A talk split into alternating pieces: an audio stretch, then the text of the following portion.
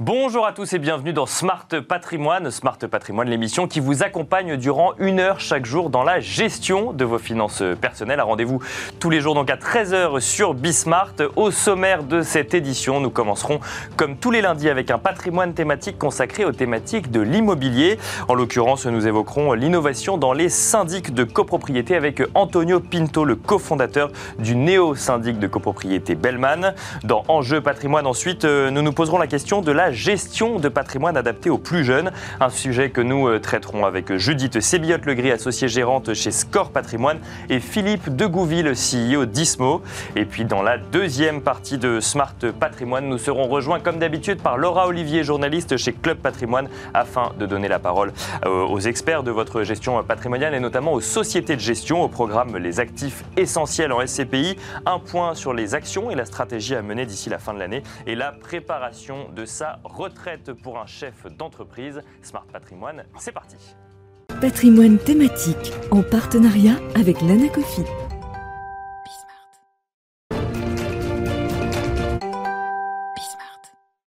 Et c'est parti donc pour patrimoine thématique, un patrimoine thématique consacré comme tous les lundis à la thématique immobilière. Euh, aujourd'hui, on va s'intéresser au monde du syndic de copropriété qui se transforme avec euh, le digital. Nous allons tenter de comprendre comment les besoins euh, des, et les envies des propriétaires ont évolué ces dernières années, déjà s'ils ont évolué. Et on va même se demander si la pandémie a eu un effet en matière de gestion de copropriété d'acceptation de l'innovation et du digital. Pour en parler, j'ai le plaisir de recevoir Antonio Pinto, le cofondateur fondateur de Bellman. Bonjour Antonio Pinto. Bonjour. Bienvenue euh, sur ce plateau. Alors Bellman est ce qu'on appelle un néo-syndic. Peut-être déjà un petit point de définition. Il y a une différence entre un syndic traditionnel et un syndic digital et entre un syndic digital et un néo-syndic. Quelle est cette différence? Bah, la différence, c'est le digital. Euh, c'est l'utilisation du numérique, autant en interne que vis-à-vis des copropriétaires.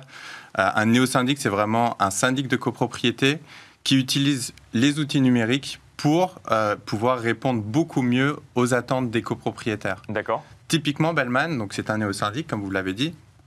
C'est un néo-syndic qui a développé une plateforme numérique qui permet à la fois à ses gestionnaires de copropriété, ses comptables de copropriété, d'arrêter de perdre du temps sur toutes ces tâches chronophages grâce à des automatisations et à des outils performants. D'accord. Et ça permet également aux copropriétaires de beaucoup, beaucoup mieux collaborer avec leurs gestionnaires et leurs comptables en, suivant absolument toutes les actions effectuées par le gestionnaire, en suivant typiquement depuis la, euh, réception des devis jusqu'aux demandes d'intervention, la réception de la facture, puis le paiement de la facture. Ils vont vraiment pouvoir suivre absolument tout euh, sur cette plateforme numérique. Alors, une plateforme numérique, mais alors, quand, on, quand on lit un petit peu l'évolution des syndics sur Internet, on entend souvent des néo-syndics dire attention, nous ne sommes pas des syndics digitaux. Quelle est la différence entre les deux alors? Alors, ils disent souvent nous ne sommes pas un syndic en ligne. Ah, en ligne, oui, c'est euh, ça. syndic en ligne, bah, c'est des syndics qui finalement vont uniquement faire la partie administrative, ne vont jamais se rendre sur l'immeuble et qui du coup ne vont pas vraiment avoir une vraie connaissance de l'immeuble.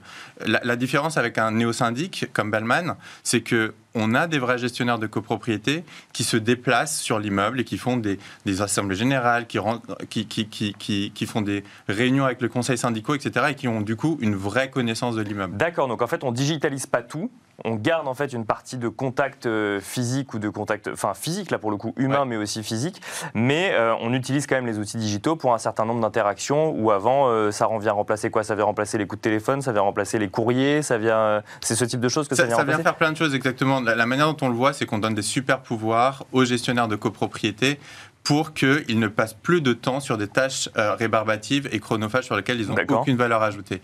donc effectivement, les courriers, ils le reçoivent sur le produit, euh, les demandes de devis, ils les font en quelques clics, ils peuvent payer les prestataires directement depuis leurs emails. Tout ça pourquoi? Pour que le métier euh, puisse être de nouveau plus humain et pas moins euh, euh, donc le, nos gestionnaires se déplacent, euh, rencontrent les conseils syndicaux. vous pouvez les avoir au téléphone aussi parce que bah, confier votre copropriété c'est quand même très très important et vous avez besoin de traiter avec autre chose qu'une boîte mail. C'est quoi euh, les problèmes aujourd'hui avec les offres traditionnelles de syndic, euh, Antonio Pinto? Parce qu'on voit beaucoup d'offres digitales euh, arriver, émerger. On se dit, et on, quand on a eu affaire à un syndic, on peut entendre parfois des histoires, des histoires compliquées. C'est quoi aujourd'hui les, les, problématiques que vous identifiez sur l'offre traditionnelle? Ça, ça fait 30 ans que les gens se plaignent de la même chose. Ils se plaignent d'un problème de réactivité, et d'un problème de transparence. C'est réactivité, c'est vous envoyer un email, vous essayez d'avoir votre syndicat au, bout du fil, vous avez voté des choses en assemblée générale et puis finalement, il se passe pas grand chose quoi. Euh, la transparence, c'est vous payez entre 15 et 30 euros par mois, et puis euh, finalement, euh, votre syndic, c'est un peu une boîte noire pour avoir la moindre information. c'est un peu la croix et la bannière. Quoi. Vous avez personne au bout du fil, vous savez pas si la facture elle est payée, vous savez pas à quoi elle correspond. Enfin, c'est extrêmement compliqué. Le numérique permet justement de, corriger ces deux choses. Euh, euh, la réactivité, bah, en donnant des super pouvoirs aux gestionnaires de copropriété pour qu'ils arrêtent de passer du temps sur tout un tas de choses qui viennent polluer leur quotidien et sur lesquelles ils n'ont aucune valeur ajoutée. D'accord. La transparence via la communication de tout ce qui se passe dans le cabinet et de tout ce qu'on est en train de faire pour la copropriété et euh, est-ce que ça a un impact sur le prix? Alors, je ne parle pas du prix de Bellman, mais euh, effectivement, prenons un exemple euh, pratique. On a un dégât des eaux dans une partie commune. C'est le syndic qui doit gérer. On est propriétaire de son appartement. On se dit, bon, bah tiens, c'est le syndic qui va gérer. Mais derrière, il y a un coût qui va être répercuté sur les travaux en question, sur l'ensemble des, des copropriétaires. là, généralement, on a une vision assez euh, opaque de la façon dont c'est géré. Est-ce que là, ça veut dire que le copropriétaire a la possibilité de choisir entre différents devis, de faire un vote, euh, mettons, entre les différents copropriétaires? Comment est-ce que ça se passe à ce niveau-là? Est-ce que, du coup, on peut espérer euh, regagner, enfin perdre entre guillemets, payer moins cher des prestations parce qu'on aurait plus d'informations? Alors oui, tout à fait. On, a typiquement sur notre plateforme des possibilités de voter pour des devis, etc. Mais le, Disons qu'un syndic, vous le payez à l'année. Donc, euh, ce qui va se passer tout au long de l'année, c'est quand même globalement cadré et, voté lors de l'Assemblée générale. Vous allez voter un forfait, mhm. mais qui est généralement euh, euh, agrémenté chez les syndics traditionnels par, par tout un tas de facturations additionnelles, effectivement. Mhm. et là, et là un néo-syndic, en termes de culture et en termes de transparence, en tout cas chez Bellman, ce qu'on a fait, c'est que le contrat est absolument tout inclus. D'accord. Euh, en revanche, pour, la gestion de ces fuites, etc., effectivement, ce sera au cas par cas.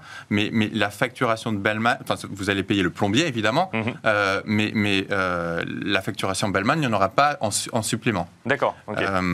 Et, et, là, en revanche, où vous allez gagner sur la note finale à la fin de l'année, c'est que si votre syndic de copropriété fait du meilleur travail, notamment en allant renégocier, en, allant renégocier tous les contrats euh, onéreux de votre copropriété, là, vous allez pouvoir vraiment faire baisser les, coûts, de, les charges de votre copropriété. Typiquement, Bellman, de manière proactive, on va renégocier le contrat d'assurance. Ça, c'est un argumentaire pour changer potentiellement de syndic quand vous allez voir une copropriété, c'est de dire, bah, si vous passez par nous, globalement, on va commencer par renégocier avant de, avant de gérer l'immeuble, c'est ça? Exactement. Et ça, pourquoi on est capable de le faire C'est qu'en fait, on a redégagé du temps à nos gestionnaires qui, du coup, peuvent passer plus de temps sur la renégociation de ces contrats.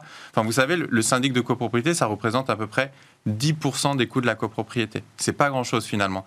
Là où vous pouvez redonner beaucoup d'argent aux copropriétaires, c'est en, allant renégocier les 90% restants, donc le contrat d'assurance, le contrat de maintenance d'ascenseur, etc., etc.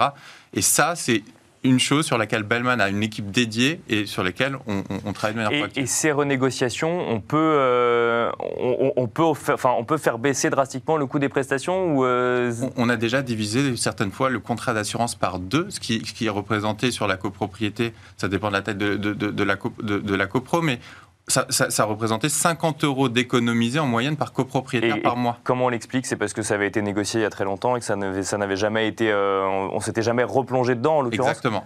Exactement.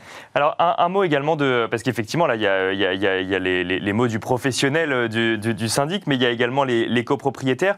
Les copropriétaires qui euh, ont vu l'activité de leur syndic euh, presque arrêtée pendant la pandémie, ou en tout cas, au début, on se posait la question de reporter les AG, de reporter les, différentes décisions. Puis en fin, de, enfin, en fin de pandémie, en tout cas en fin d'année 2020, on a commencé à se dire qu'il fallait peut-être faire des réunions en ligne, qu'il fallait trouver d'autres solutions. Est-ce que ça, ça a été porteur pour des, une acceptation finalement de gestion de copropriété en ligne directement au téléphone ou, en visio? Complètement. On, a vu une utilisation typiquement par exemple de la visioconférence complètement décuplée lors de, lors, depuis le confinement et notamment par euh, bah, les conseils syndicaux de tout âge. D'accord. Euh, et, et, ça a permis une adoption typiquement de la plateforme Bellman euh, beaucoup plus rapide. Les gens se ont tenté et se sont rendus compte ah bah finalement c'est pas si compliqué que ça.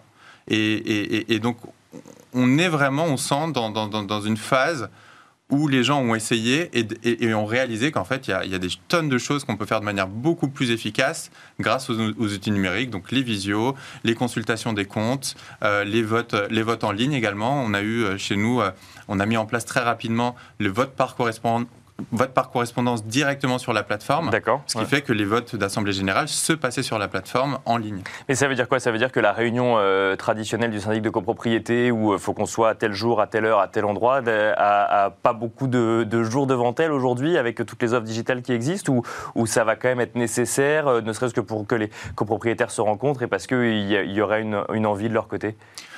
Moi, je pense que ça va rester de manière globalement assez hybride pendant quand même assez longtemps. D'accord la réalité, c'est qu'il y a certains copropriétaires qui aiment bien ce moment une fois par an. Bien sûr, euh, oui, il y a un moment d'échange aussi quand même. C'est comme le fait de revenir au bureau ou pas revenir au bureau. On est, content de voir les gens. Oui, bien sûr. Euh, je pense que l'analogie est très très bonne. C'est exactement ça. C'est comme si euh, on pensait que, bah, à cause du, Covid, tout le monde allait être en télétravail à partir de maintenant. Il y a des choses qui sont très très bien dans le modèle physique de l'Assemblée générale, c'est les débats, c'est les échanges, c'est le fait de se rencontrer, de connaître enfin le voisin qui est à côté. donc, donc oui, la visio permet de faire un certain nombre de choses comme ça, mais, mais, mais voilà, je pense qu'on va rester sur un modèle assez hybride. Alors, euh, euh, sur, sur, ce fonctionnement un peu digital, donc de néo-syndic, est-ce qu'il euh, y a des services qu'on peut offrir en plus par rapport à une offre traditionnelle? Et à l'inverse, est-ce qu'il y a des services qu'on n'aurait pas par rapport à une offre traditionnelle? Nous, nous, on imagine qu'aujourd'hui, faire notre travail de syndic de copropriété, c'est vraiment la première étape de Bellman. mais la réalité, c'est qu'on peut aller quand même beaucoup, beaucoup plus loin. Euh, aujourd'hui, euh, en mettant à disposition des copropriétaires une plateforme pour qu'ils puissent suivre les comptes, suivre ce que fait le gestionnaire, etc., la réalité, c'est qu'en fait, si on continue de réfléchir un petit peu, on peut très bien euh, commencer à mettre euh, des, outils un peu plus pour améliorer la vie des copropriétaires. Donc, typiquement, euh, avec de la recommandation en interne dans l'immeuble, vous cherchez une nounou, bah, en fait, vous demandez à votre voisin. Vous avez ou, des profs, des cours de mathématiques ou autres, par exemple. Voilà, bah, exactement. Peut-être que peut-être que le, fils de, celui qui habite au cinquième étage, peut-être qu'il pourrait donner des cours à, à, votre enfant encore plus jeune. donc, tout ça, c'est exactement le type de choses qu'on va, qu'on va développer euh, dans les mois et années à venir euh, pour continuer d'améliorer la vie dans la copropriété. Merci beaucoup Antonio Pinto d'être venu nous présenter du coup bah, le, fonctionnement d'un néo-syndic avec euh, l'exemple de Bellman et je rappelle que vous êtes le cofondateur de Bellman. Quant à nous, on se retrouve tout de suite dans Enjeu patrimoine.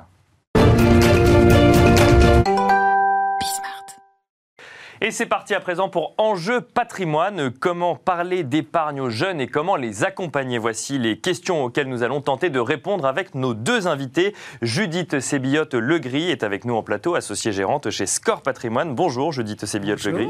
Bienvenue. Score Patrimoine qui est un cabinet en gestion de patrimoine. Et nous allons également en parler avec Philippe Degouville, le CEO d'Ismo. Bonjour Philippe Degouville. Bonjour. Alors Ismo va peut-être en dire un petit mot. C'est une solution digitale qui permet d'investir avec une solution basée sur l'arrondi. C'est bien Exactement, c'est une solution qu'on a créée il y a un an et qui permet euh, à toute personne qui a au moins 18 ans euh, d'investir facilement et à moindre coût et avec euh, un mécanisme qui est l'arrondi, mais pas seulement. Hein. on peut aussi faire des virements périodiques ou à la volée, comme on veut, et on investit directement dans des fonds d'investissement. D'accord. Hein. Euh, l'idée de base, c'est de dire qu'il faut épargner régulièrement, le plus régulièrement possible, pour s'assurer une performance dans le temps. Et pourquoi pas utiliser justement la consommation. À chaque fois que vous épargnez, à chaque fois que vous consommez, on prend un petit peu de cet argent, on prend l'arrondi, et on va l'investir automatiquement dans le fonds d'investissement. Donc on y va centime par centime, c'est-à-dire qu'on achète quelque chose qui vaut 12,71 euros, on va récupérer le reste pour aller jusqu'à 13 euros et automatiquement on l'investit dans un fonds d'investissement. Exactement, c'est exactement ce principe-là et euh, dans l'idée qu'il faut épargner très très régulièrement. Alors bah, justement, on va parler de... Parce qu'on imagine qu'épargner centime par centime, ça parle euh, au petit budget comme au gros. Mais euh, là, on va parler des jeunes. Alors déjà, première question, Judith Sébillotte-Legris. Je, dis parler centime par centime, ça va parler au petit budget comme au gros. Est-ce que déjà quand on parle de jeunes, on parle forcément de petit budget Alors, ça dépend ce que vous appelez jeune. Oui, c'est vrai. la, jeunesse, est, la jeunesse est quand même très relative. Euh, donc effectivement, 20 ans, c'est seulement des centimes. 30 ans, ça l'est déjà moins. Oui, bien sûr. Euh, voilà, je pense que je pourrais vous retourner la question. Est-ce que vous épargnez? Eh ben, J'espère, j'espère suffisamment. Donc, euh, donc voilà, nous, les jeunes que nous avons dans le cabinet, ce sont soit des jeunes qui ont déjà reçu du patrimoine, soit par héritage, soit par donation anticipée, soit qui veulent, qui ont une démarche d'épargne. Et ce qui est très surprenant dans leur démarche d'épargne, c'est que la plupart du temps, en fait, ils s'intéressent à un produit qui paraît pas du tout jeune, qui est un mm. produit qui est le plan épargne retraite. D'accord. Euh, voilà. Donc, on a beaucoup de jeunes qui finalement ont été sensibilisés au discours de la retraite et qui aujourd'hui investissent dans ce qu'on appelle le plan épargne retraite euh, pour effectivement préparer leur retraite. Et qui viennent vous voir. Quand même. Ils viennent vous voir en vous disant j'ai entendu parler du plan épargne retraite, je veux investir dans le plan épargne retraite. C'est amusant quand même. Mais qu'est-ce qui leur plaît? C'est la fiscalité, c'est le fait de. C'est le fait. Euh, ça dépend bien sûr de leur tranche marginale d'imposition, mais à partir du moment où ils peuvent déduire de leur revenu le montant investi, déjà ça les intéresse. Ça c'est la première chose. La deuxième chose, c'est un petit peu dévoyé puisqu'ils savent qu'ils pourront retirer ces capitaux quand ils acquerront leur résidence principale. Oui, c'est sûr. Donc ça veut dire qu'ils ne sont pas bloqués jusqu'à bah, C'est ce que j'allais vous dire parce que justement c'est étonnant d'aller là-dessus alors qu'on se dit que c'est une épargne bloquée, mais en fait c'est parce que comme il y a quelques cas de sortie anticipée, ça fait moins peur d'aller investir dans le PER. C'est exactement ça. Ça fait moins peur et c'est un produit à la fois de défiscalisation puisque l'investissement que vous allez faire encore une fois va être déduit de vos revenus et vous pourrez en sortir en cas d'acquisition de la résidence secondaire, étant, de la résidence principale, pardon, étant précisé que ça n'est pas réservé aux primo-accédants. C'est-à-dire que ceux qui sont déjà propriétaires de leur résidence principale, s'ils doivent la vendre, pourront à nouveau euh, débloquer leur PER pour acheter cette nouvelle résidence principale. Bah, ça, c'est amusant, parce que pour le coup, je ne m'attendais pas forcément à ce qu'on me réponde retraite toujours. Je m'attendais plus à euh, actifs risqués, bitcoin, actions ou autre. mais après, mais je vais peut-être laisser la parole Philippe de Gouville, bah, vous, vous constatez, vous, effectivement, parce que j'imagine que quand on s'inscrit, on donne un petit peu ses objectifs euh, d'investissement ou autre Qu'est-ce que vous constatez quand euh, les, jeunes, pour le coup, s'inscrivent sur la plateforme? Oui, alors euh, d'abord, les, jeunes ont un sur, sur, surplus d'épargne lié, lié, au Covid. D'accord. Hein, ils n'ont pas pu consommer, hein, parce que tout était fermé, n'ont pas pu voyager. Donc maintenant, qu'est-ce qu'ils peuvent faire de cette épargne? Alors, ils pourraient aller sur les livrets, mais ça, c'est déconseillé. De toute manière, Bercy ne veut pas monter euh, les rendements des taux. Ils veulent que absolument cet mm. argent retourne vers l'économie. Donc la première chose qu'ils vont faire, c'est consommer. Et donc ils sont conscients, par exemple, qu'on perd de l'argent entre le rendement d'un livret A et de l'inflation aujourd'hui. C'est un niveau de connaissance qu'ils ont sur ces... Euh, pas tous, pas tous, mais on en parle quand même suffisamment souvent. Et c'est vrai que c'est une thématique dont on a peu parlé ces dernières années, parce qu'il n'y avait pas d'inflation. Hein, oui, bien sûr. on découvre ça en France. maintenant, on découvre qu'il y a de l'inflation. On, on, paye des factures aussi. Donc, petit à petit, on voit qu'on a besoin d'avoir de rentabilité. Donc, c'est certainement pas vers ces produits-là qu'il faut aller. Donc, maintenant, qu'est-ce qu'ils peuvent faire? Alors, ils peuvent aller en bourse. C'est vrai que quand on a 20 ans et qu'on peut se projeter à 10 ans, 20 ans, 30 ans ou 40 ans, ben, les perspectives de plus-value, elles sont quand même très très fortes euh, sur les actions. Hein. en plus, ils ont bien vu qu'avec la crise du Covid, ils ont constaté que les marchés avaient chuté et rebondi spectaculairement. Pareil sur les cryptocurrencies. Mhm. Donc on voit plein de jeunes qui vont sur les cryptocurrencies. Bah oui, alors ça pour le coup, on, l'a vu effectivement, mais même, même les actions, alors c'était en, en, 2020, mais l'AMF qui dénombrait 150 000 investisseurs en actions euh, supplémentaires, essentiellement des jeunes. On a eu également euh, le, le, le, feuilleton Robinhood aux États-Unis où on a vu que euh, les réseaux sociaux, les, les, échanges ou en tout cas les, les plateformes en ligne permettaient, enfin on, a vu cette, cette tendance émerger d'un coup. Mais là encore, vous me parlez d'horizons très longs. De, euh, quand on a 20 ans, on peut se projeter à 30, 40 euh, ans. Mais donc, du coup, c'est aujourd'hui, vous constatez vraiment cette envie d'investir sur le long terme quand on parle d'un jeune entre 20 et 35 ans, par exemple? Il y a un peu des deux. Euh, les jeunes sont partagés entre l'envie de faire des produits, des profits très rapidement, mm-hmm. hein, l'idée de faire un bon coup et c'est vrai qu'avec ce qu'on a vécu récemment, la chute des marchés et les rebonds violents, on a l'impression qu'on peut gagner de l'argent facilement. Bien sûr. Hein, donc effectivement, beaucoup de jeunes vont là-dessus. Mais attention, ils vont certains vont se brûler les ailes. On l'a bien vu, les petits épargnants peuvent voir leurs économies complètement euh, euh, lessivées avec euh, des mouvements de marché très importants, hein, comme on a pu le compter dans le passé, ou même sur le Bitcoin d'ailleurs. Hein.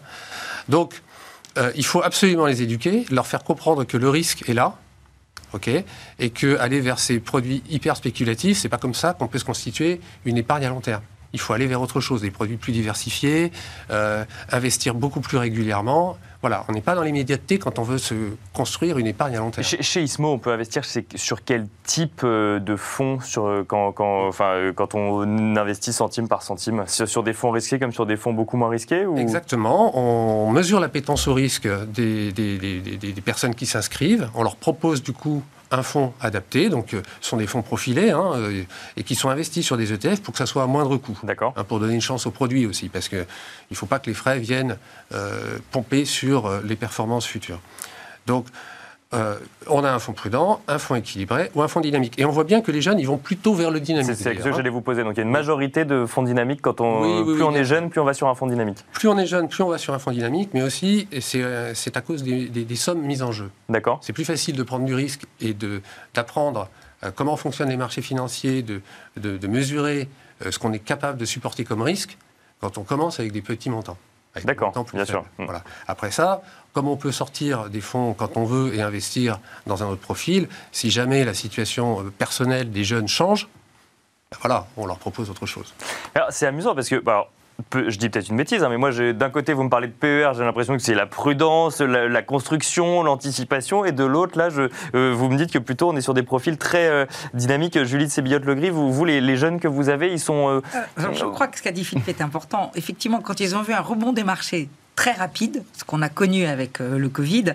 Effectivement, ils sont dit c'est extraordinaire les actions et, ils ont voulu rentrer en Bien sûr. C'était pas du tout leur discours avant. Hein. Bizarrement, moi, les jeunes, en tout cas que je que j'ai comme clients, ils ont plutôt du mal à prendre du risque. Hein. C'est pas, pas quelque chose qui vient naturellement. Et quand on, quand on corrèle la performance et le risque, ça, ils comprennent un peu plus. Mais quand on corrèle également la perte et le risque, là, c'est très compliqué. Bien sûr. Beaucoup d'ailleurs, ils sont pas très différents de leurs parents. Hein. Mais effectivement, il y a un besoin éducatif, certain, euh, qu'ils demandent. Et c'est tout l'intérêt aussi d'épargner jeunes, c'est de comprendre comment ça fonctionne, de comprendre l'intérêt d'épargner, de comprendre le, le futur, de voir ce qu'ont donné les marchés. Mais moi, je ne peux pas noter une grande appétence au risque. Non, il faut, il faut travailler euh, avec eux, euh, parce que vous parlez de l'inflation.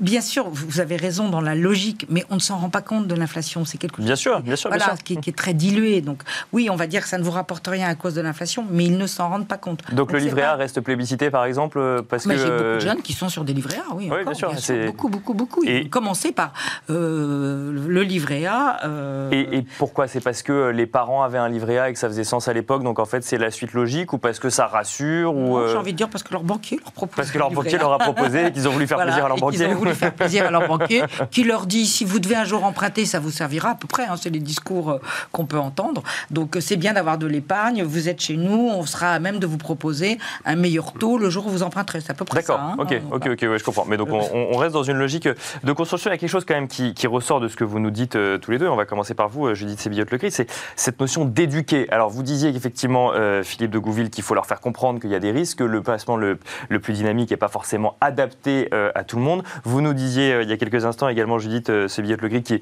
il faut euh, éduquer, c'est-à-dire que quoi aujourd'hui En fait, les, jeunes viennent et, euh, enfin les jeunes ou les moins jeunes, mais là on parle des jeunes, viennent et en fait ne savent pas dans quoi réellement ils investissent. Voilà, de ne pas confondre les poches d'investissement et, l'investissement lui-même. D'accord. C'est quelque chose, les plus anciens, pour pas dire les vieux, ne le savent pas non plus. C'est-à-dire qu'on confond souvent l'enveloppe et l'investissement. Donc déjà, comprendre ça, qu'il y a déjà une enveloppe, ensuite il y a un investissement, et c'est ce qu'ils cherchent, oui, effectivement, et puis à comprendre ben, comment on lit un, reporting, euh, parce qu'ils ne sont pas souvent toujours lisibles, comment on lit un reporting, comment on lit une performance, comment je vais être fiscalisé, voilà, c'est essentiellement... alors c'est amusant, parce que quand je, donnais l'exemple Robinhood tout à l'heure, parce qu'effectivement c'était sur euh, un, enfin, une, plateforme en ligne euh, visitée par les plus jeunes, et là on avait quand même l'impression qu'il y avait des, des gens qui étaient très très très calés en finance, qui expliquait, ben voilà, si vous faites tout ça à tel moment, voilà ce qui va se passer sur les marchés financiers. Et on pourrait se dire, euh, je suis jeune, j'ai un téléphone portable, je m'en sers tous les jours, j'ai accès à une myriade d'informations sur Internet.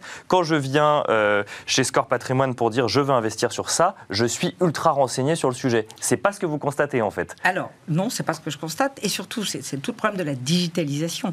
Moi, les jeunes que je viens voir, qui sont effectivement qui pourraient investir sur leur smartphone, sur des plateformes digitales, ont quand même besoin d'un contact. Et ce qu'ils apprécient aussi, c'est toute la difficulté de cette période de digitalisation, ils aiment le contact. Euh, D'accord. Et c'est d'ailleurs un des conseils qu'on peut leur donner avant d'aller sur des plateformes Internet, euh, c'est de regarder si elles sont joignables au téléphone, euh, si, si, elles ont une réelle existence. D'accord. Parce que beaucoup se sont fait avoir, parce qu'ils sont regardés sur des plateformes Internet, on leur proposait, et on leur promettait... Énormément de rendement et pas beaucoup de risques.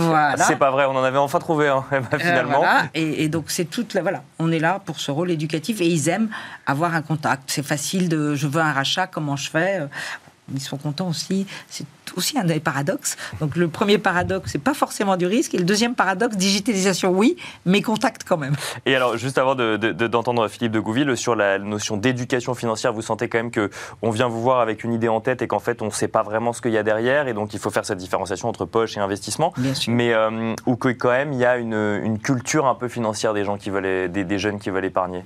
Non, il n'y a pas une grande culture. Il n'y a pas une grande culture financière. ça a été dit et redit euh, par l'AMF. Effectivement, il y a toute une culture financière qui, qui n'est pas là, qui n'est pas faite. Euh, c'est pareil, mais il faut dire que les médias, et ce n'est pas du tout vous que je juge, mais c'est ce que je disais, quand on dit arro sur le fonds euro de manière complètement générale, sans expliquer ce que les bénéfices aussi du fonds euro, il y a une culture financière qui n'est pas Bien sûr. et même question, euh, Philippe de Gouville, sur cette notion d'éducation financière. Vous nous avez dit par exemple que ISMO, c'est des ETF. Donc donc j'imagine que ceux qui viennent chez ISMO savent ce que c'est qu'un ETF et comprennent le fonctionnement de l'investissement. Donc du coup, vous constatez, vous, qu'il y a une culture financière plus grande chez les jeunes qui viennent chez vous ou non, pas forcément non, pas du tout. Euh, la, plupart des gens qui, s'inscrivent chez nous, qui sont donc la plupart du temps jeunes, euh, ne savent pas ce que c'est qu'un ETF. La plupart ne savent même pas ce que c'est qu'une obligation et même quelquefois euh, une action, ils ne savent pas trop ce que c'est. Donc en fait, ce ils viennent chercher euh, le mécanisme d'épargne. D'accord. Et ensuite, nous, on leur explique ce que c'est que le risque, parce que le risque, c'est finalement la, la, façon dont fonctionne le produit. Mhm. Euh, si les ETF, ça n'est jamais qu'un rapport, donc on leur explique ce que c'est. Hein, on leur explique qu'il y a différentes catégories et ainsi de suite. Mais les jeunes ne savent pas grand-chose. En fait, en France, de toute façon, d'une manière générale, l'éducation en matière de finance, elle est assez faible. Et elle se traduit tout à fait de la même manière chez les jeunes. Donc ça, il n'y a, pas de, a pas de différence. De ce c'est parce que alors, je fais peut-être une, analogie, c'est peut-être un, cliché, mais moi j'ai l'impression qu'il euh, y a beaucoup de jeunes qui sont intéressés par les crypto-monnaies, par exemple. Donc là, pareil, en fait, on est intéressé par le gain facile, mais on ne sait pas du tout ce qu'il y a euh, quand on. Ou alors, en fait, ce qui découle d'un actif très risqué comme les crypto-monnaies, c'est d'aller chercher d'autres actifs risqués sans du tout se poser la question de ce qu'il y a derrière? En fait, il ne faut pas confondre spéculation et épargne. Bien sûr. Hein, les jeunes, quand ils vont euh, sur les crypto-monnaies, c'est du gain facile. Oui, ils n'épargnent pas, effectivement. ils n'épargnent pas, ils font du, trading. En général, ils perdent d'ailleurs, parce que dans 90% des cas, on perd de l'argent à terme sur, sur ce genre de stratégie. Donc, nous, on fait de l'épargne. Il faut se projeter dans le temps. C'est toujours pareil. C'est les temps sont durs, les temps vont être compliqués pour ces, pour ces générations-là, et donc il faut s'y préparer le plus tôt possible. Hein. le, temps est votre, le, temps est votre allié dans ce cas-là. Ça va lisser les, les aléas de marché. Hein, si vous avez beaucoup de temps. En revanche, il faut faire la différence entre ça et faire des cryptos euh, euh, en allant sur des plateformes. Alors évidemment, de plus en plus, euh, c'est de plus en plus facile pour les jeunes d'aller sur leur smartphone, d'acheter et vendre des actions, d'acheter et vendre des cryptos. Mais les, autorités commencent à s'inquiéter de ça. La, cette gamification, la gamification du trading, finalement, c'est une façon d'inciter les jeunes à investir sans vraiment euh, connaître le produit, euh, des sommes qui ne sont pas forcément adaptées au risque qu'ils peuvent supporter. Et donc, le régulateur va finir par regarder ces choses. Mais, mais vous, par exemple, chez ISMO, j'imagine que cette gamification, c'est quelque chose que vous devez prendre en compte pour attirer notamment cette clientèle jeune? Oui, en fait, oui et non. En fait, le ISMO d'abord, euh, c'est régulé, c'est euh, oui, bien sûr. régulé. Donc, hein, non, mais vous donc on ne peut pas faire ce qui mais, à côté quand même. Mais euh, la, gamification, non, nous on insiste beaucoup dans nos, dans nos messages sur le fait qu'il faut y aller doucement. la meilleure façon de comprendre comment fonctionnent les, marchés financiers, c'est de s'y frotter, mais pas en engageant son avenir, pas en engageant tout son argent, en faisant attention au risque. Hein, pas aller sur une seule valeur, pas aller sur une seule crypto, c'est bien trop dangereux à long terme. Donc voilà, il faut avoir des portefeuilles diversifiés, il faut avoir des stratégies, il faut faire appel à des professionnels qui, qui quand même euh, savent ce que c'est qu'un OPCVM, savent vous conseiller, des CGP, qui sont là aussi pour vous guider, euh, pour éviter de faire euh, des erreurs. Parce qu'on fait, après, une fois qu'on a fait des erreurs, c'est trop tard. Oui, c'est ça. après, il n'y a plus d'épargne. Merci beaucoup à tous les deux. Merci Philippe de Gouville, CEO d'Ismo. Merci Judith Sébillotte-Legris, associée gérante chez Score Patrimoine, de nous avoir détaillé bah, ces comportements qui finalement ne diffèrent pas tant que ça euh, des, plus âgés, mais euh, il était important de mettre en lumière effectivement euh, ce, comportement des jeunes vis-à-vis de l'épargne. On se retrouve quant à nous tout de suite dans la deuxième partie de Smart Patrimoine.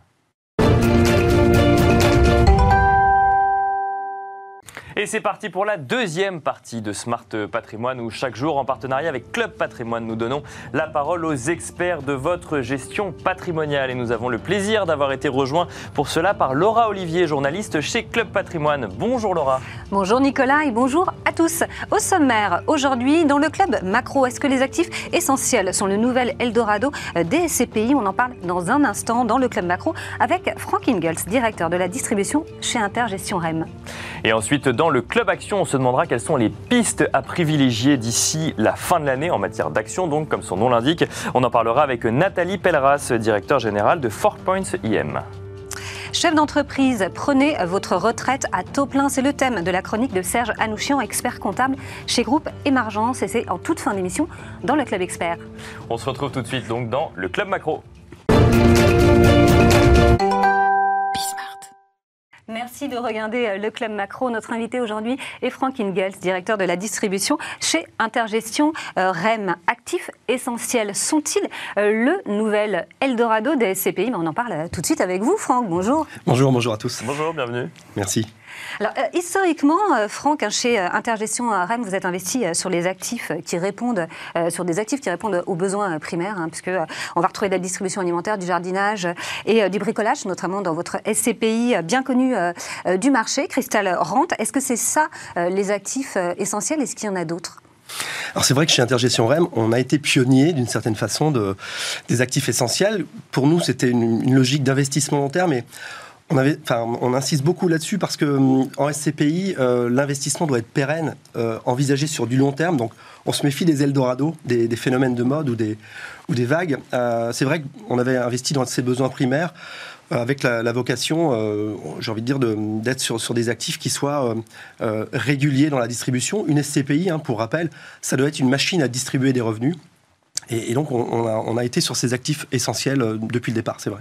Alors, euh, justement, quels actifs vous allez euh, privilégier aujourd'hui? Est-ce que ce sont les mêmes, les actifs essentiels aujourd'hui?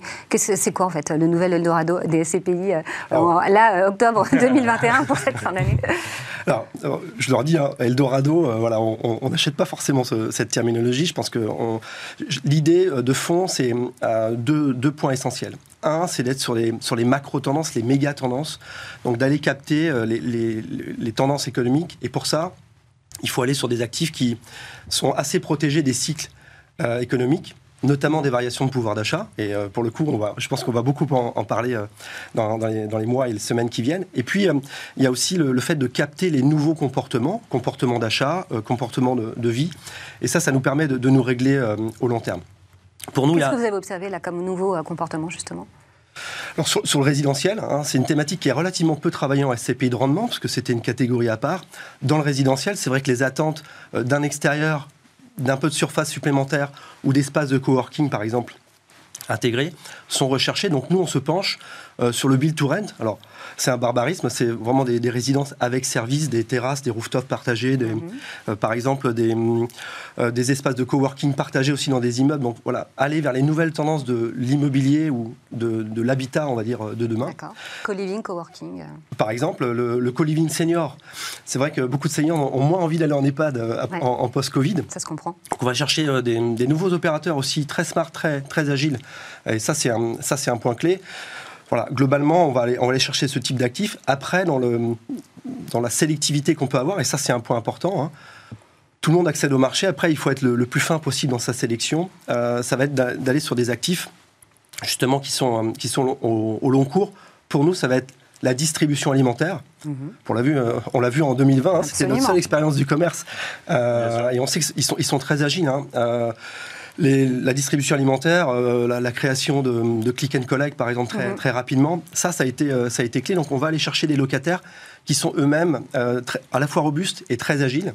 ça, c'est un, point clé. Et puis, on continue, nous, d'investir sur trois, trois, trois plans. bricolage, jardinerie, on, l'a dit, là aussi. Hein, ça aussi, ça a bien marché pendant la crise. Hein. avant, je passais beaucoup de temps à expliquer tout ça. Aujourd'hui, euh, on, a, ça, paraît limpide. On s'intéresse aussi à hum, deux nouveaux secteurs, euh, ce qu'on appelle le snacking, parce qu'on n'ose pas l'appeler euh, restauration. du Burger King, du KFC, voilà, de, la distribution rapide, on va dire, alimentaire, parce que ce mhm. sont des tendances de fond. Ça répond au fait d'être assez invariable sur les variations de pouvoir d'achat. Ça répond aussi, il est faiblement exposé au digital. Parce que quand on commande son Uber Eats le soir, c'est le restaurant local qui fait la livraison. Donc voilà, on, est sur des schémas économiques, des modèles de business qui sont, qui sont très forts. L'autre point qu'on remet peut-être pour donner euh, quelque chose de, plus récent, ce qu'on appelle le hard discount non alimentaire. Si je vous dis Action, Jiffy, Centracor, euh, voilà, nos, ce sont nos, véhicules d'investissement aujourd'hui. Mais alors qu'est-ce qui est non essentiel du coup le, bricolage, c'est quelque chose d'essentiel pour le coup C'est considéré comme un actif essentiel? Oui, parce que ça, joint, ça va rejoindre euh, l'endroit où l'on vit. Euh, on a vu qu'il y a le do it yourself, il y a le, faire soi-même à la française. Euh, ce sont des tendances qui sont très marquées euh, dans, nos comportements d'achat. Et aujourd'hui, des Leroy Merlin, des Castorama et, et consorts nous accompagnent pour, pour faire nous-mêmes. Il suffit de s'y promener le week-end pour, euh, pour savoir que c'est une tendance de mhm. fond. Et euh, c'est ce que disent les Français aussi, puisqu'on les, on les interroge aussi régulièrement là-dessus. Alors, investir en SCPI, on rappelle que c'est un investissement euh, long terme. je crois que généralement conseillé, c'est 10 ans, mais vous disiez que généralement, les, gens restent 20 ans. tout à l'heure en off, c'est bien ça? C'est ça. On a, on a, de la chance. Oui. on a la confiance des, épargnants. L'AMF préconise 10 ans, en effet. C'est un investissement immobilier. Hein. J'ai envie de dire que c'est la même chose qu'en direct, sauf que la société de gestion va gérer, s'occuper de tout et distribuer des revenus trimestriels ou mensuels à, chaque associé, à chaque épargnant. Donc euh, c'est vrai qu'on voit que le test réel du Covid en 2020 a montré qu'il y avait très peu de variations. Il n'y a pas eu plus de rachats en 2020 ou à peine plus qu'en 2019. Donc voilà, on, a la, confiance au long cours. Il y a eu un, quasiment pas de décrue de, performance aussi. Hein.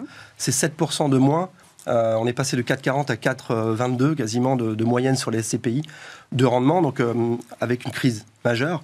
Donc on est, euh, au long cours. Le, délai moyen de détention chez Intergestion REM, c'est un peu plus de 22 ans, même si tout ça évolue et que beaucoup plus de, jeunes générations aussi s'intéressent à la SCPI aujourd'hui. Du, vrai long terme. Alors du coup, comme c'est un investissement long terme, stratégiquement, à quoi est-ce qu'il faut être vigilant? À quoi vous êtes, vous êtes vigilant, Franck?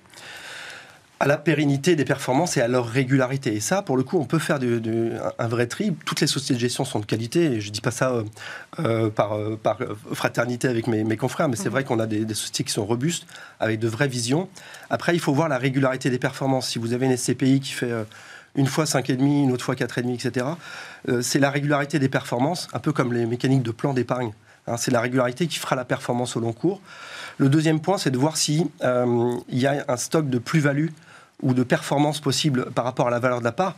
Une SCPI, c'est le produit financier le plus transparent puisque c'est l'expertise du patrimoine et des actifs chaque fin d'année qui fait la valeur de la part. Mais si je comprends bien, ça veut dire que si on a une SCPI qui fait 4, 6, 5, 3, 7, il faut faire attention. C'est euh, comme c'est pas suffisamment régulier, ça veut dire que ça cache quelque chose. C'est ce que c'est ce je dis pas que ça cache quelque chose, mais, mais euh, l'idée c'est quand même euh, que globalement que votre bien immobilier ou votre SCPI euh, augmente en valeur et distribue régulièrement. Vous attendez une régularité. Bien sûr, oui. Euh, oui, mais surtout que si elle est pleine, ça veut dire que tout le monde paye son loyer et donc normalement il n'y a pas de variation de rendement sur, euh, sur la durée. Exactement. Donc c'est que la stratégie peut-être oscille ou en tout cas que, la mécanique des, des locataires n'est pas pure, puisque ça veut dire qu'on n'encaisserait pas les loyers tout le temps. Donc, point d'attention sur les taux d'occupation.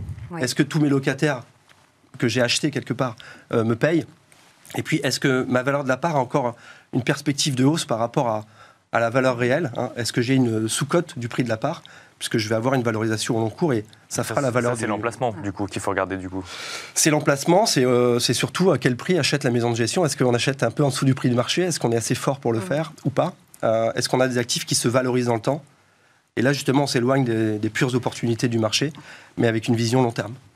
Franck, chez Intergestion euh, REM, vous venez de, lancer deux SCPI, hein, c'est bien ça. Hein. Il y a Crystal Life et il y a euh, Grand Paris Résidentiel. C'est ça. Du coup, qu'est-ce qu'il y a dedans? Euh, On va retrouver des actifs essentiels? Alors sur Life. Il y, en a un, on a compris, un résidentiel, on se doute pour Grand Paris Résidentiel. Ce qu'il y a dedans. Voilà, on a juste mis un S à résidentiel, donc tout est dans le titre. Mm. On va cibler le Grand Paris parce que c'est une zone robuste avec des, projets d'infrastructure majeurs.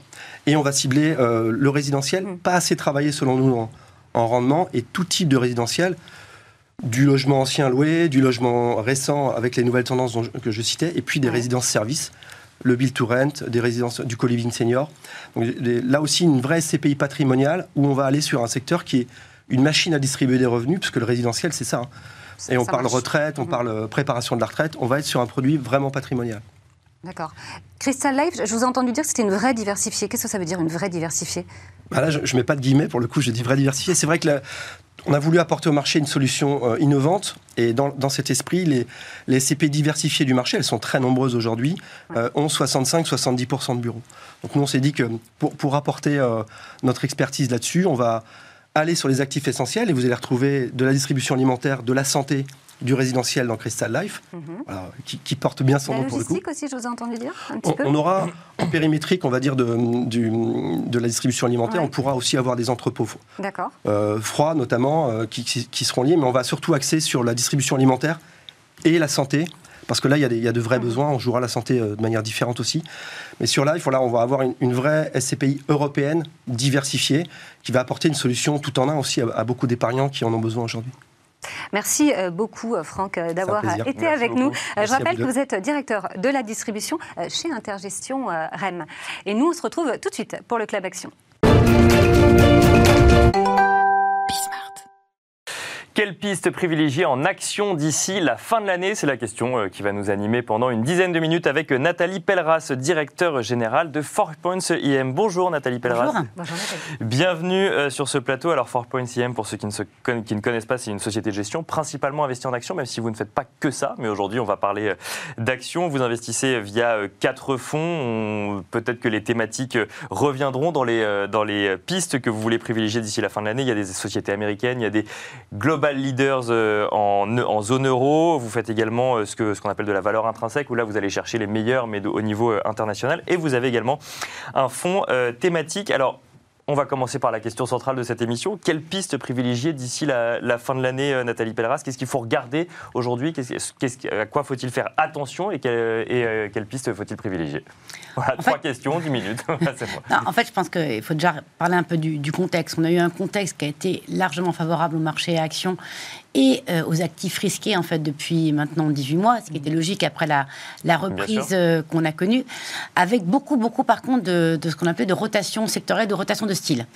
Et, ces rotations, elles peuvent continuer à perdurer. Pourquoi? Parce qu'il y a un, un, un contexte macroéconomique qui n'est pas exactement le même qu'au niveau microéconomique. Bien sûr. Au niveau macro, en fait, on a des craintes que cette fameuse reprise euh, qui, euh, qui entraîne une grosse hausse des matières, du prix des matières premières, et donc entraîne aussi des risques d'inflation, donc une hausse des taux qui pourrait être négative pour certaines euh, actions. Bien sûr.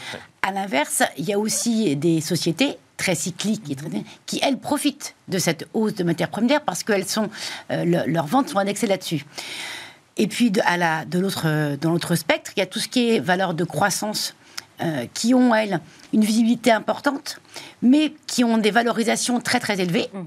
et pour lesquelles toute hausse des taux ben, pourrait fragiliser cette valorisation. Donc il faut en fait essayer de trier entre celles qui ont vraiment de l'hypercroissance et qui peut permettre d'absorber des chocs de hausse des taux, parce qu'en fait c'est mathématique euh, sur une valorisation euh, financière. Si votre taux de croissance des, résultats qui est au numérateur monte plus vite que le taux auquel vous actualisez en fait votre futur, de valorisation devrait continuer à monter.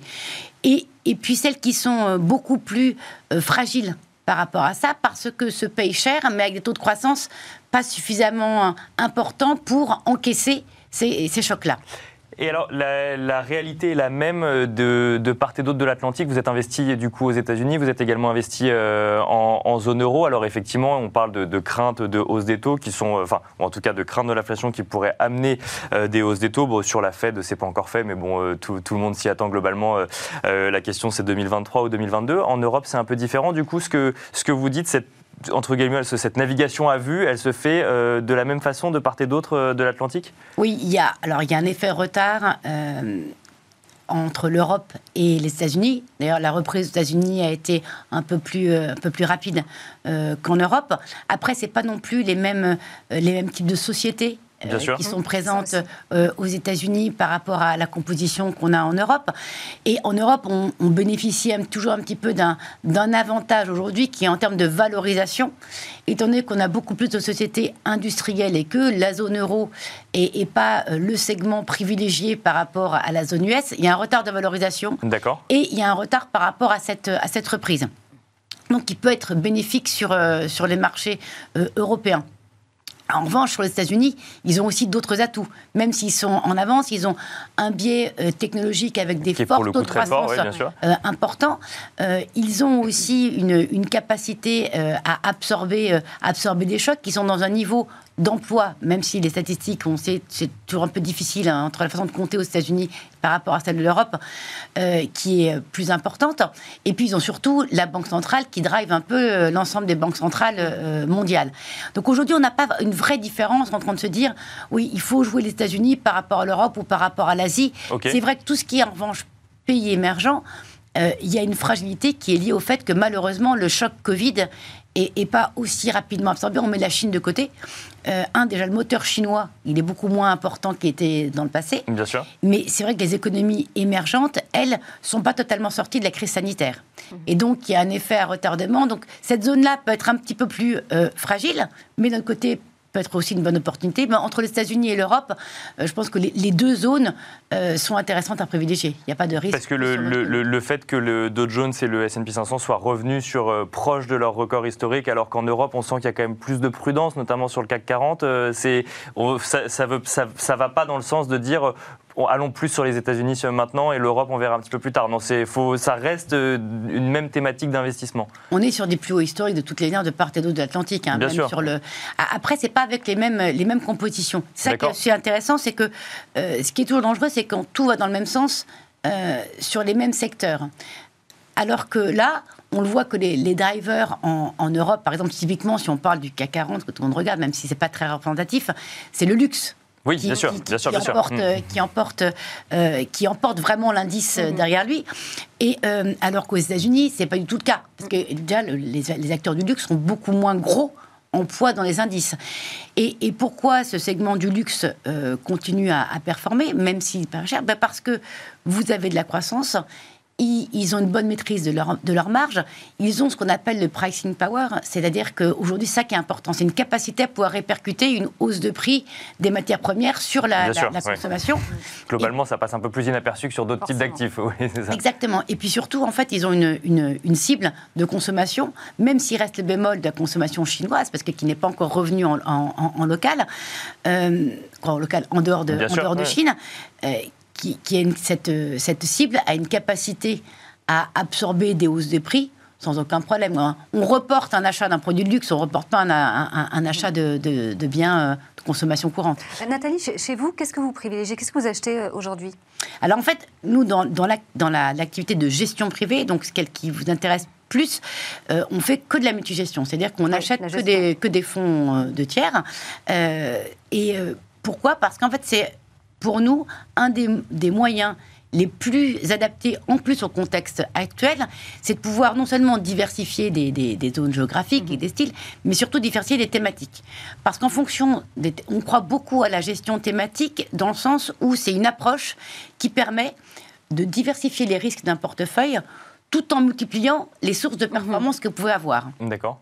Et, quand on parle de thématiques, tout le monde pense thématique de forte croissance. Non, dans les thématiques, aujourd'hui, depuis l'été par exemple, on, a introduit euh, euh, au début de l'été des thématiques qui sont qui ont qui sont pas les, les plus glamour qui soient, euh, mais qui sont la thématique du, du, rendement, tout ce qui est un peu boring is beautiful dans le sens où des valeurs sur lesquelles vous avez de la visibilité. Peut-être des taux de croissance de 4-5%, mais taux de croissance de 4-5%, c'est déjà pas mal. vous avez une capacité à gérer le bilan, c'est-à-dire une capacité à pouvoir pérenniser le paiement d'un dividende. Et dans cette catégorie, de, dans cette thématique-là, vous pouvez trouver des secteurs comme euh, les pétrolières, hein, mhm. euh, comme certaines telcos, comme certaines sociétés dans la santé ou l'agroalimentaire, hein, qui ont cette visibilité-là. Et donc, vous voyez que vous avez, avec une même thématique, une diversité sectorielle qui fait que a priori, vous n'êtes pas surexposé à un secteur, à un choc. Parce que c'est la, manière d'approcher en fait la valeur qui fait qu'ensuite on va pouvoir aller vers, euh, vers différents secteurs d'activité. Parce que la thématique, c'est la démarche en fait. La, thématique là qu'on a privilégiée, c'est le rendement. Alors ça venait à côté d'autres thématiques qu'on avait déjà en, portefeuille, euh, sur tout ce qui touchait à la, à la santé. Mhm. Mais dans la santé, encore une fois, euh, c'est bien, on a essayé de diversifier. Parce que la santé, il y a beaucoup de choses.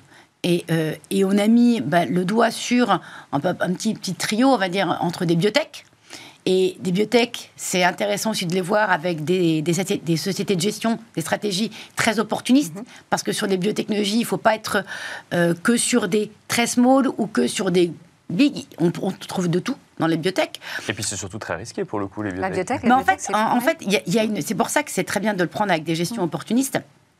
Polar a une société qui est très bonne là-dessus, euh, parce que quand on pense biotech, on pense société qui perd de l'argent, qui est toute mm. petite et qui est très à risque. Et dont on est ah pas sûr qu'elle développera un jour un produit. La, grosse majorité des biotech, notamment aux États-Unis, elles gagnent de l'argent, elles sont plus à risque. Et, en fait, c'est les biotech d'hier qui sont devenues des grosses biotech d'aujourd'hui. La biotechnologie, c'est une façon de développer des médicaments.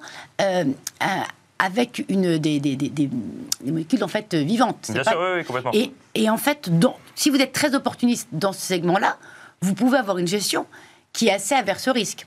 Après, c'est sûr que quand on, ça nous est arrivé d'être investi sur des, la thématique, par exemple, sur des, thérapies géniques, là, oui, vous êtes beaucoup plus sur des, des, des, biotechnologiques beaucoup plus risquées. Donc, ce que vous nous dites, c'est que quand les biotech sont plus grosses, globalement qu'elles ont déjà développé euh, ben, un, un, ou deux traitements, euh, là, effectivement, le risque est amoindri d'autant.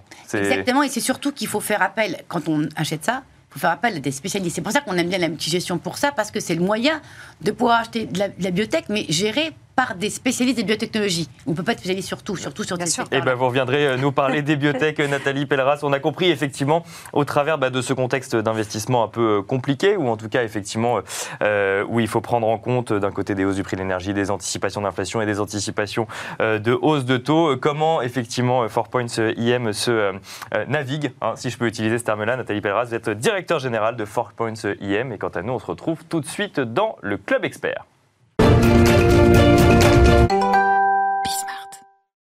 Et merci de regarder le Club Expert. Aujourd'hui, nous recevons euh, Serge Anouchian, expert comptable et associé chez Groupe Émergence. Euh, bonjour Serge. Bonjour, bienvenue. Bonjour. On va parler euh, ensemble de, retraite. Alors, chef d'entreprise, prenez votre retraite à taux plein. Alors, peut-être que déjà, en deux mots, il faudrait qu'on rappelle ce que c'est que la retraite à taux plein. Oui, tout à fait. Deux précisions tout d'abord. On va parler de la retraite de base. Et on va parler de la législation actuelle, parce que personne ne peut ignorer que le débat sur la retraite euh, va encore enflammer, je crois, euh, la future élection présidentielle. Pour l'instant, on va parler à législation constante. Alors la retraite à taux plein, c'est en fait un, calcul qui peut paraître assez compliqué. On obtient une retraite à taux plein quand on a 50% de son salaire annuel moyen, calculé sur les 25 dernières années, mais le tout coefficienté par le nombre de trimestres cotisés, mhm. donc qui va dépendre de la carrière, sur le nombre de trimestres requis. C'est quoi ce nombre de trimestres requis? Eh bien, c'est euh, le nombre de trimestres sur lequel il faut avoir cotisé pour avoir mérité cette retraite à taux plein. Un exemple très simple, par exemple, pour l'année 1955, euh, c'est une année exceptionnelle dont je peux mm. témoigner, n'est-ce pas euh, euh, il, faut... Que s'est-il passé en 55 Il y a une naissance. Il y a une naissance. Il y a une naissance. Et, donc, euh, du coup, je donne mon âge, mais il paraît que. Et il, faut 166 trimestres, alors que pour ceux qui sont nés à partir de 1973, il en, il en, faut, il en faut 172. Donc, vous voyez, il y a. Eh oui il faut à chaque fois prolonger la durée de cotisation. Bien sûr. Euh, ça veut dire qu'on peut demander sa retraite avant d'avoir cotisé sur l'ensemble des trimestres? Oui, bien sûr. Bien sûr, mais c'est pas gratuit. C'est-à-dire que pour chaque trimestre manquant, il y a une pénalisation hein, de 1,50. Ça représente quoi? Ça peut représenter jusque 0,625 par trimestre manquant. Donc quelqu'un qui a raté deux trimestres, pardonnez-moi l'expression, c'est peanuts. Quelqu'un qui, a, quelqu'un qui a raté 12 ou 15 trimestres, ça peut commencer à faire euh, vraiment euh, un trou dans le budget. D'accord. Et est-ce qu'on peut euh, racheter des trimestres, justement? Oui. Alors, non seulement on peut racheter des trimestres, mais assez curieusement, c'est hyper rentable. Parce qu'aujourd'hui, le coût de rachat d'un trimestre, moyen, hein, le coût de rachat d'un trimestre, c'est 6 500 euros. D'accord. Et en retraite, ça peut rapporter 330 euros par de retraite supplémentaire. Si vous calculez, ça fait un rendement de 5 je ne connais pas beaucoup, pas beaucoup de placements actuellement qui peuvent garantir 5%. Et c'est assez paradoxal dans le monde où, euh, euh, y, compris les avoirs en banque ou les placements financiers à court ou moyen terme rapportent trois fois rien. Là, vous avez un placement euh, qui est sûr, parce que quand même celui qui verse globalement, c'est l'État. et en plus, si j'ose dire, cerise sur le gâteau, le, rachat de trimestre est déductible du revenu imposable. D'accord pour ceux qui peuvent bénéficier de ce rachat de, trimestre, mhm. ça serait dommage de s'en priver. Euh, ça coûte pas trop cher, ça rapporte gros et c'est déductible des impôts. Alors, c'est logique, hein, puisque en contrepartie, la retraite complémentaire que l'on va percevoir mhm. va être imposée. Mais, Bien sûr. Ah, c'est amusant, je ne savais pas que ça existait pour le coup, mais alors, en fait, ça veut dire qu'on peut liquider sa retraite entre guillemets bien avant euh, les, euh, tous les trimestres qu'il fallait, euh, qu'il fallait cocher en fait pour avoir une retraite, retraite à taux plein. Il y a des avantages, des inconvénients quand même dans la gestion de, de, de, celle-ci, parce que là vous nous avez parlé des avantages, mais concrètement. Bien, le problème c'est que si on veut avoir une retraite performante, on peut jouer sur deux tableaux simplement, soit le salaire annuel moyen, mmh soit le nombre de trimestres. Alors jouer sur le, sur le salaire annuel moyen, quand on sait que c'est calculé sur les 25 dernières années, pour que le levier soit efficace, il faut augmenter très sensiblement le salaire des dernières années et ça dépend pas tout, ça dépend pas toujours de soi. Bien Parfois, c'est l'entreprise qui décide. Mais le rachat de trimestre, il dépend aussi du revenu qu'on qu'on a au moment où on décide de le racheter. Oui, tout à fait. Parce que euh, c'est bien de partir du principe que l'on peut racheter des trimestres, mais il faut avoir les moyens financiers. Et si l'on veut que ça soit efficace, il faut pouvoir les déduire de son revenu imposable, c'est-à-dire avoir une base imposable suffisante pour pouvoir les déduire. Mais lorsque ces conditions sont réunies, par exemple, pour quelqu'un qui a commencé un peu plus tardivement dans la vie active et à qui il manque des années, des années d'études, parce que pour pouvoir acheter des, trimestres, il faut remplir certaines conditions, notamment par exemple d'avoir soit des années incomplètes, service militaire qui, euh, qui s'est mal passé ou, qui a été décalé, ou alors des études supérieures. Et au titre des années d'études supérieures, on peut acheter autant de trimestres que l'on, que l'on veut, limité, évidemment, encore une fois, à 12. Donc, euh, évidemment, le réflexe élémentaire, c'est lorsqu'il manque 3 ou 4 trimestres, 5 ou 6, et qu'on a les moyens de le financer, il faut le faire sans hésiter. Alors, euh, en conclusion, quels conseils pratiques vous pourriez donner de manière générale aux dirigeants d'entreprise? En, tant que professionnel, on est souvent confronté, vous savez, à ce qu'on appelle des dirigeants possédants. C'est-à-dire que ce sont des dirigeants qui possèdent 99% de leur entreprise mhm. euh, et, qui, l'ont bien souvent créé. Ce que je veux dire par là, c'est qu'assez souvent, l'argent qui sort de l'entreprise, euh, c'est l'argent qu'ils ont su fabriquer. Mhm. Et euh, le problème de maintenir une activité alors qu'on a déjà touché sa, sa retraite, je trouve que c'est deux fois pénalisant. La première fois, c'est assez évident, c'est parce qu'on continue de cotiser, alors que lorsqu'on a atteint le taux plein, les cotisations retraite ne procurent plus aucun revenu supplémentaire. Première, euh, euh, premier inconvénient. Mais le, deuxième inconvénient, c'est que chaque année où vous renoncez à votre retraite, ce sont des années perdues. Alors, un petit exemple simple. Pour euh, maintenir une activité pendant deux ans, il suffit que vous renonciez à une retraite, par exemple, de 3 000 euros par, 3 000 euros par mois, 36 mmh. 000 par an, fois 2, soit 72 000 euros de retraite. Mais vous avez un revenu de votre entreprise, du coup, toujours oui, mais ce revenu, si vous possédez l'entreprise, vous pouvez le transformer par exemple en dividende. Mhm. D'accord. ok. Et, vous faites coup double, vous voyez Et donc les calculs qui consistent à dire euh, je calcule mon, rendement de retraite uniquement par rapport aux coûts salariaux quand euh, euh, je suis moi-même chef d'entreprise, c'est peut-être une vue un peu, un, peu étroite et souvent un mauvais calcul, puisqu'encore une fois, toute retraite non perçue alors qu'on y a droit est une retraite perdue. C'est-à-dire que s'il y avait presque un mot de conclusion pseudo-humoristique à dire, c'est que quand vous avez les moyens, euh, un tien vaut mieux que deux, tu l'auras. Si tu as le droit à ta retraite, Merci beaucoup Serge Anouchian, expert comptable associé au sein du groupe Émergence. Voilà, vous savez tout quand vous êtes chef d'entreprise pour prendre votre retraite à taux plein. Merci euh, Laura de nous avoir accompagnés sur cette deuxième demi-heure de Smart Patrimoine. On remercie également Alex au son, Alice à la réalisation et évidemment Com et Pauline pour leur aide à la préparation de cette émission. Et je vous dis euh, à demain pour euh, Smart Patrimoine à partir de 13h. Bonne journée.